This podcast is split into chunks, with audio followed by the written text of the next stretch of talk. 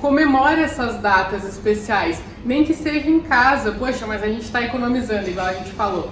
Mas então faz uma janta em casa, não vai te custar nada mais. É. Quando a- hoje é aniversário da Bárbara, então o que, que eu posso fazer? Quando ela chegar em casa, ter uma janta preparada para ela. Ou falar assim, amor, se arrume que hoje a gente vai ali no McDonald's, sei lá, a gente vai no cachorro quente, qualquer coisa, mas fazer a pessoa, poxa, ela lembrou e ela preparou um momentinho para mim, para ela se sentir especial. Você não gostaria que alguém fizesse por- isso por você?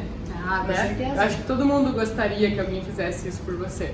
Então tenha essa iniciativa, faça isso pela pessoa. Por mais que ela fale, não, não precisa, vamos passar aqui. Faz de surpresa então, faz ali, né, um agradinho, faz, acorda com um beijinho mais especial, Sim. com um carinho, acorda com um café na cama, faz alguma coisa pra pessoa se sentir bem, se sentir feliz, se sentir valorizada, né?